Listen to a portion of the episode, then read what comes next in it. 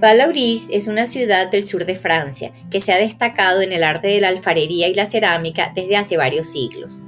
La llegada de Picasso a esta ciudad en la década de 1950 otorgó a Vallauris el rango de capital de la cerámica de Francia, pues atrajo a muchos artistas que querían aprender las artes del fuego. En la imagen puedes ver parte de la ciudad representada por Picasso en una pintura. Observa las casas y el humo que sale de sus chimeneas.